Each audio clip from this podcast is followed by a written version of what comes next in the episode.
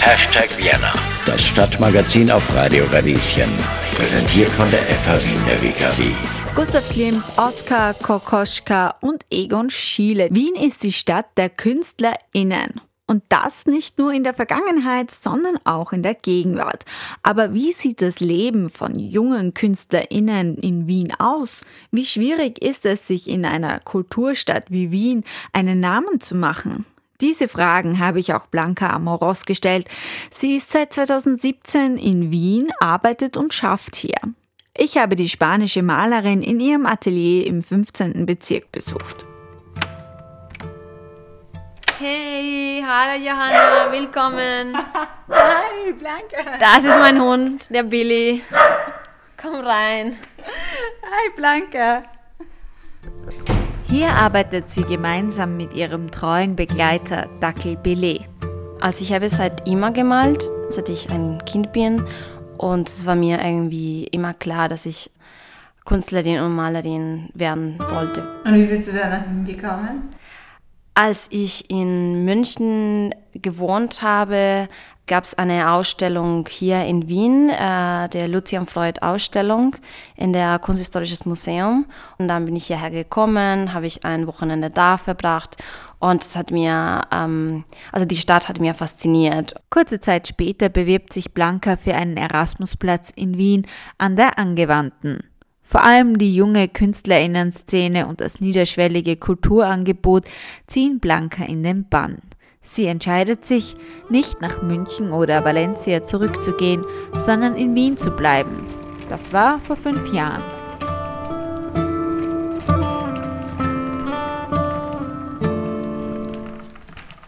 Glaubst du, dass deine Kunst auch durch Wien beeinflusst wurde?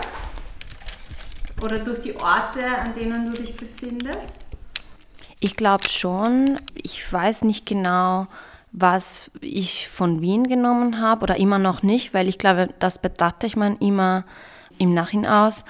Von Valencia oder von München habe ich schon viel genommen und das sehe ich jetzt schon. Zum Beispiel in Valencia habe ich ähm, eine sehr klassische Ausbildung gehabt. Ich glaube, das ist immer noch äh, anwesend in meiner Malerei ähm, die Technik und die Liebe für den alten Meister und so.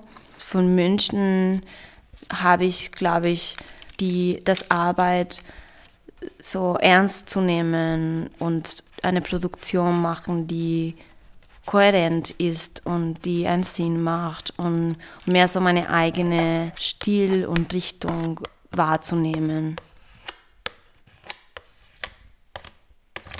Wenn man so zurückdenkt, in der Geschichte war das ja ganz oft so, dass KünstlerInnen auch gereist sind, um sich weiterzuentwickeln. Findest du, dass das äh, heute auch noch wichtig ist? Ja, also ich glaube, dass es absolut immer noch wichtig ist, dass man sich bewegt. Also ähm, das hat in Europa schon in der ab der 16. Jahrhundert äh, ähm, so richtig angefangen und es war fast eine Pflicht, dass die Malerinnen bestimmte äh, Punkte in Europa besuchen müsste, wie Rom. Ich glaube, dass der Kunst sehr viel sich ändert und reich wird, wenn man andere Städte besucht, weil es gibt so einen, einen Stil und ein eine bestimmte Ausbildung und äh, so ein Gefühl in jeder, in jeder, jedes Land und in jeder Stadt.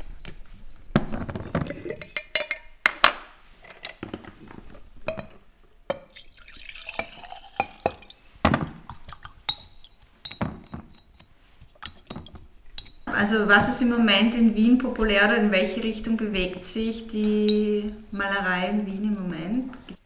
Also da bin ich ein bisschen kritisch vielleicht. ich weiß nicht, ob ich darüber sprechen soll.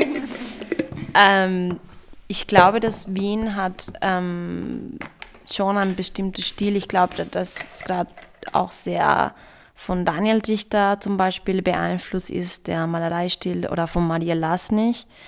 Ähm, ich sehe das in junge Künstlerinnen.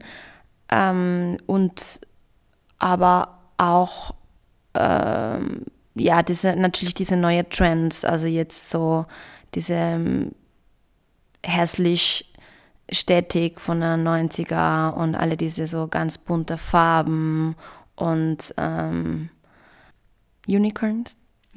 Einhörner. Und ähm, Was? Einhörner? ja, ja, es ist, Wo ist, ich habe noch nie Einhörner irgendwo gesehen. Ja, weil wir zu alt sind. Also ich habe, ich war vor ein paar Tagen in einer Ausstellung, wo ich mich ganz alt gefühlt habe, weil ich dachte, da ist, ja, das ist alles ganz anders und das ist, das hat seine eigene Ästhetik. Ich fühle mich in Wien sehr wohl, deswegen bin ich da, aber meine Arbeit ist teilweise, geht teilweise nur um Bewerbungen. Im Vergleich mit München zum Beispiel, wo man viel schneller zu die offizielle Szene reinkommt und kann man schon so selbstständig von, von der eigenen Kunst arbeiten und weiter die Karriere entwickeln. Also ich würde ger sehr gerne hier ein einfacheres Zugang in der offizielle Kunstszene zu haben.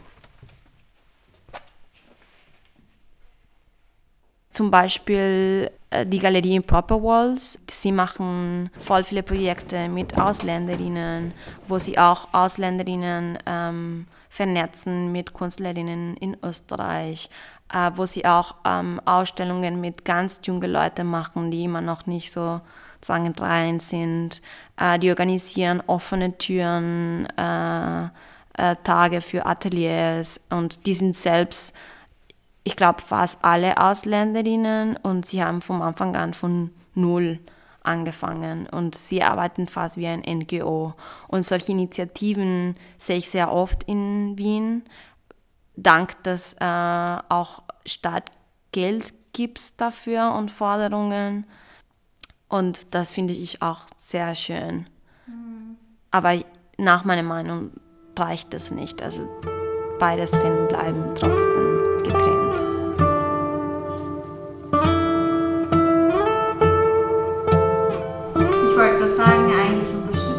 Ja auch, dass es dann einfach noch zu dem äh, etablierten öffentlichen Markt dann noch einen daneben gibt für alle anderen, die dort nicht Platz haben. So hört sich das irgendwie an. Ich glaube, das ist eher, dass wenn man nicht zugehört wird, dann muss man sich selbst organisieren. Und es gibt auch andere Wege, zu sagen, ich brauche euch auch nicht. Und man kann auch mit der Kunst anders leben und nicht nur von diesen Galerien und Institutionen abhängig sein. Sich von den Kunstinstitutionen in Wien unabhängig zu machen, das ist auch Blankas Weg.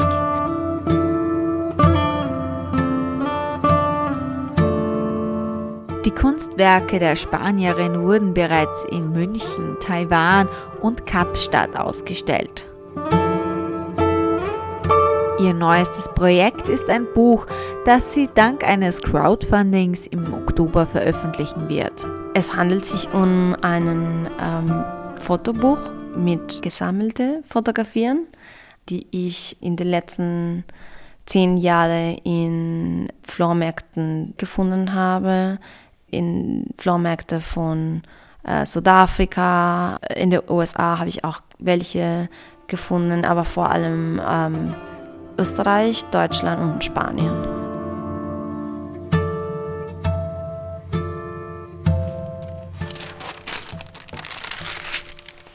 Ähm, das erste Band ähm, geht um die Feiern und so private ähm, ähm, äh, Celebrations, ähm, Weihnachten und so weiter, Geburtstage zu Hause.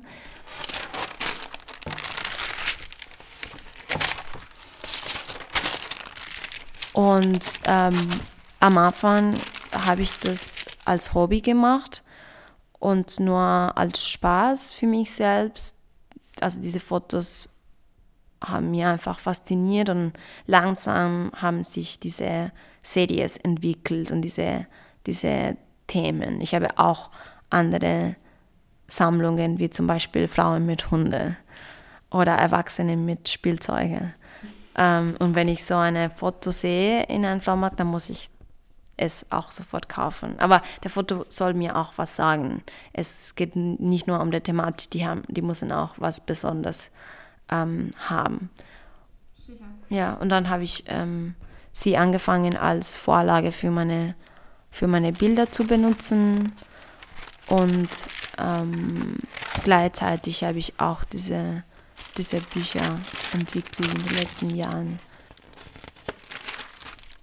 Und das ist zum Beispiel eine Frau, die eine Wassermelone melancholisch ist, würde ich sagen, mit einer starken Flash. Ja, das ist wahrscheinlich eine Hochzeit oder eine Party mit Ballons. Die habe ich hier Neben ihrem ersten Fotobuch steht auch ein zweites Projekt von Blanca in den Startlöchern. Es ist ein Podcast, in dem sie mit KünstlerInnen aus der ganzen Welt spricht und herausfinden möchte, wodurch andere MalerInnen inspiriert werden. Ja, danke, dass ihr da wart. Und hoffentlich hören wir uns wieder. Ciao. Tschüss. Hashtag Vienna.